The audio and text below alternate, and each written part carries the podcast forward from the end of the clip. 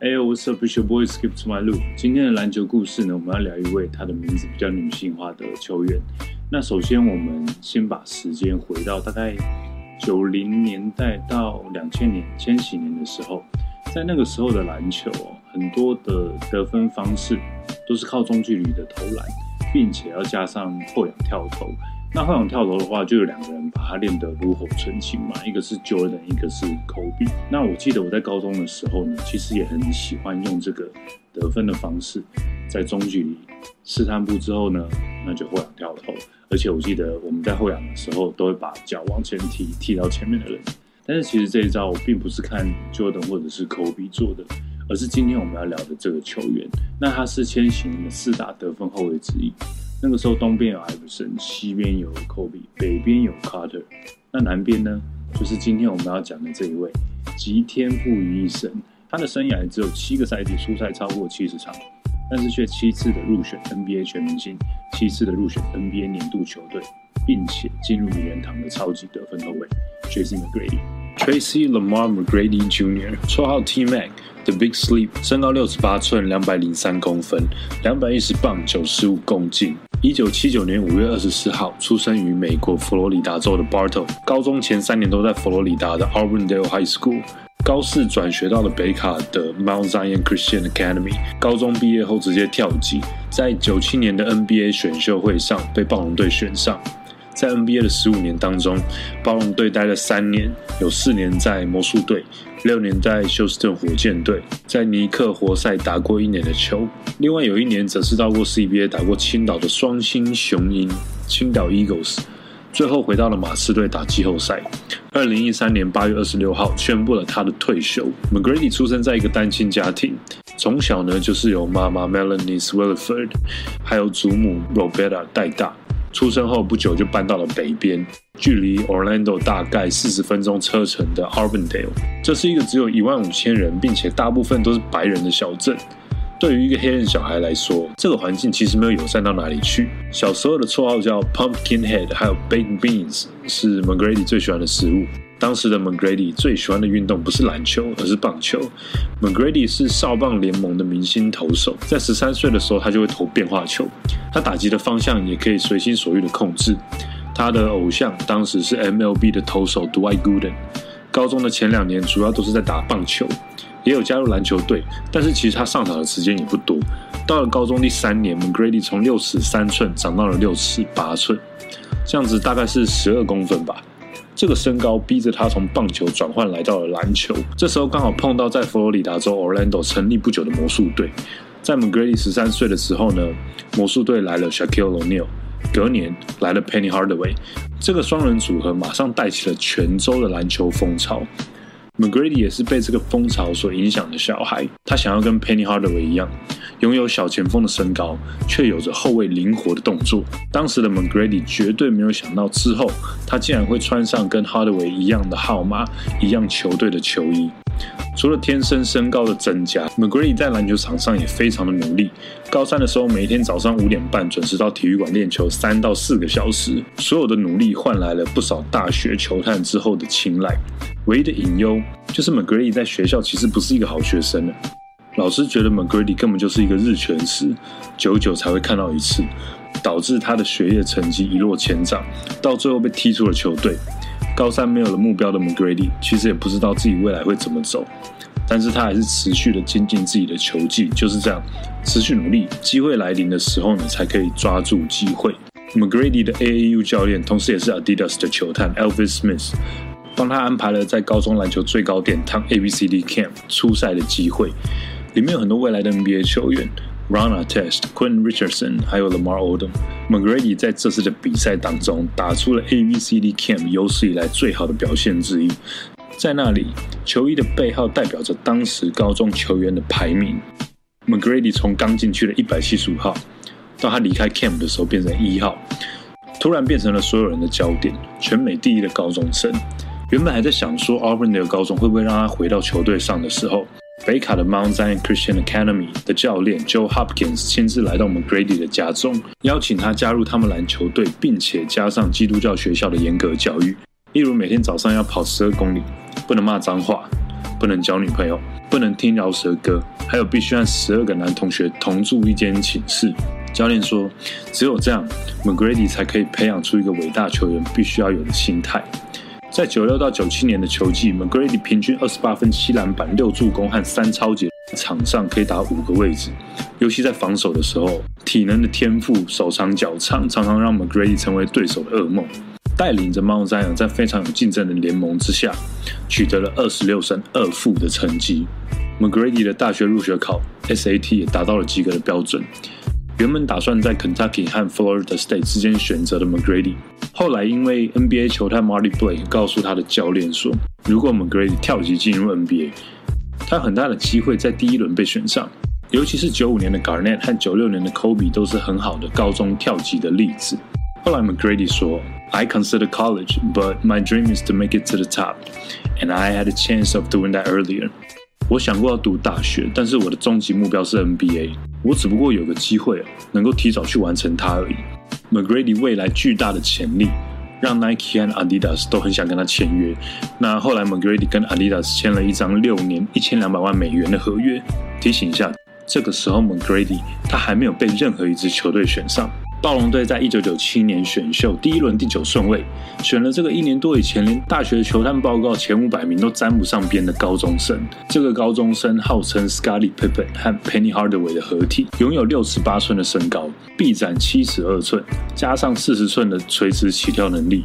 想象一下，如果这个是你要保持谦虚不骄傲，实在是非常难的一件事。不过，真正的挑战才正要开始。一个十八岁的高中毕业生来到了遥远的北国，天气超级无敌冷，队友年纪都比他大，人生地不熟的 McGrady 除了练球，能做的事情就睡觉。McGrady 回忆说，他在暴龙第一年超无聊，曾经有一次放假一天狂睡二十个小时。McGrady 一开始上场的时间很少，直到暴龙教练换成 Bush Carter 之后，他才有更多的上场时间。这个时候，McGrady 才认真的投入练习。第一年最后十五场的先发，让暴龙看到了 McGrady 的潜力，基本上是站稳了先发小前锋的位置啦。准备要好好迎接第二年的 McGrady 呢，得到一个好消息，但某方面好像也是坏消息。暴龙队在九八年选到了来自北卡的 Vince Carter，自从九五年的 Damon Stoudemire，九六年的 Marcus Camby，九七年的 McGrady。暴龙队的拼图一片一片的在被完成当中，但是球队倾向栽培受过大学篮球洗礼的 Vince Carter，McGrady 则是退一步，变成辅佐 Carter 的左右手，整年只有两场的先发。第三年是 McGrady 在暴龙队上场时间最多的一年，来到了三十一分钟。他的数据呢，除了得分少了一点，其他的数据其实跟 Carter 都差不了多少。加上灌篮大赛的出场。让全 NBA 都不敢小看这个来自暴龙队的表兄弟组合，四十五胜三十七败的季赛成绩，让暴龙队打进了队史上第一次的季后赛。没有季后赛经验的 McGrady 和暴龙在第一轮被防守非常强悍的纽约尼克以三比零横扫。这个时候问题提早来到了放假的 McGrady 头上，我的下一步应该要怎么走？虽然曾经说过不介意在球队上做 Carter 的副手，但是经过过去一年的比赛。McGrady 证明了他的身手其实是可以带领一支球队的，再加上没有办法谅解暴龙开除了当初提拔 McGrady 的教练 Bush Carter，种种的原因加起来，让 McGrady 决定离开暴龙，回到他熟悉的佛罗里达州，加入了奥兰多魔术队。McGrady 在魔术跟 Green Hill 组成了非常可怕的双箭头，基本上前面没有任何阻碍的 McGrady 哦，这个时候从 Tracy 转换到了 T Mac。就是在这一年，McGrady 的一个自己打板的 LU 让我从沙发上跳起来。这球现场直播看真的是太精彩了，让所有人万万没想到的是，开季以为要组成了双箭头，这美好的画面只停留在想象中。因为第一年 Green Hill 只打了四场比赛，前四年 Hill 加起来只出赛了四十七场，T Mac 一瞬间成为这个球队的老大哥。在两千到两千零一年的赛季，入选了第一次明星赛。获得了年度最佳进步球员，平均得分从十五分提升到了二十六点八分，有五场的得分都来到四十分以上。不过季后赛碰到了 Ray Allen、Glenn Robinson 还有 Sam Cassell 的公路，一比三输了系列赛。隔年也是第一轮输给了 Baron Davis、Jamal Mashburn、David Wesley 的黄蜂。零二零三年，T Mac 平均得分三十二点一分拿到了他的生涯第一个得分王。这一年的季后赛呢，碰到了当时在酝酿中的铁血防守活塞队。魔术当时取得了系列赛三比一的领先。但是很可惜，因为太轻敌而被逆转。下一季就算又蝉联了得分王，但是因为魔术一直碰到伤病的问题，零三零四年的战绩排到了东区的最后，导致教练 Doug Rivers 被开除。这个时候，T Mac 意识到，也许是时候该转换一下环境了。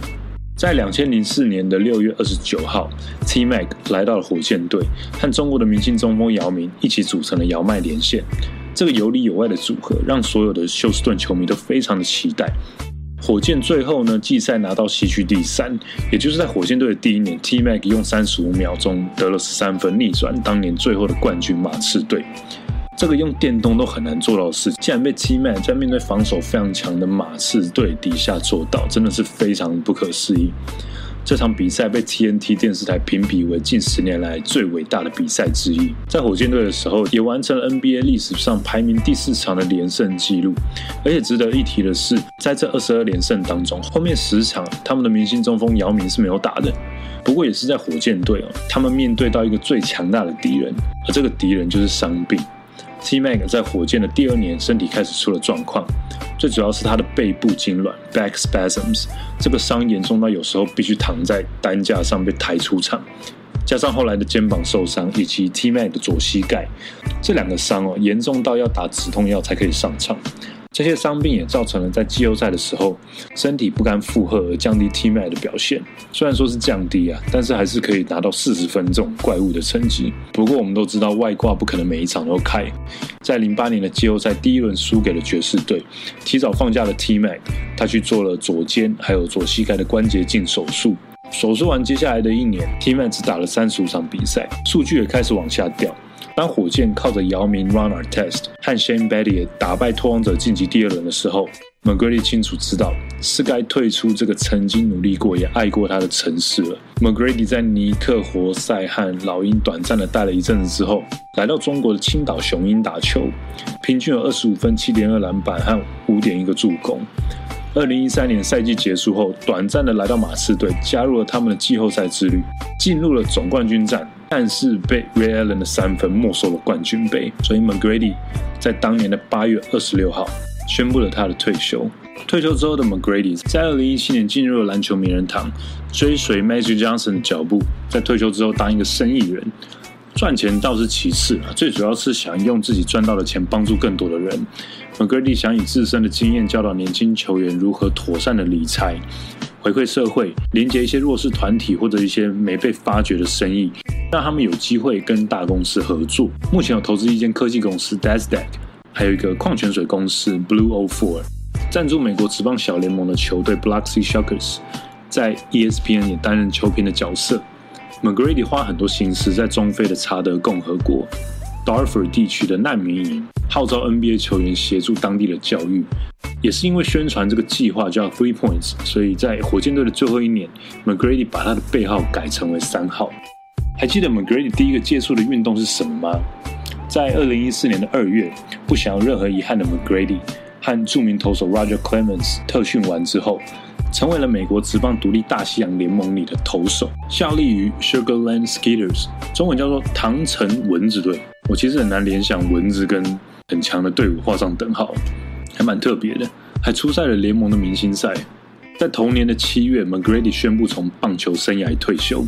Tracy McGrady，一个从来都没有晋级过季后赛第二轮的球员，我们能够称他伟大吗？